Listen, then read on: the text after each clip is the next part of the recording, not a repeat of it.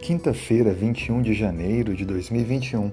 Seja bem-vindo ao nosso podcast com lições da Bíblia e comentários da lição da Escola Sabatina. Hoje o tema tem como título A escuridão dos ingratos mortos-vivos. Em Isaías capítulo 8, versos 19 e 20 nos diz: Quando vos disserem consultai os necromantes, os adivinhos, que chiureiam e murmuram, acaso não consultará o povo ao seu Deus? A favor dos vivos se consultarão os mortos? A lei é o testemunho. Se eles não falarem desta maneira, jamais verão a alva. Veja que nesse texto bíblico nós encontramos uma clara repreensão que é feita por Deus através do profeta Isaías pelo fato do povo confiar nos conselhos de necromantes e adivinhos. Nós devemos buscar apenas a Deus, a sua palavra, e infelizmente o rei Acás estava envolvido com a adoração a ídolos e a consulta a mortos. Rituais que eram praticados naquele antigo Oriente são um paralelo da atual feitiçaria moderna ou das práticas da nova era.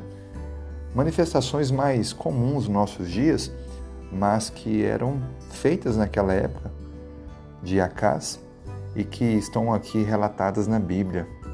Infelizmente, eram influências pagãs, influências idólatras que entraram dentro do povo de Deus. E desta forma, ao invés de buscar respostas em Deus, o rei e o povo estavam buscando respostas no inimigo.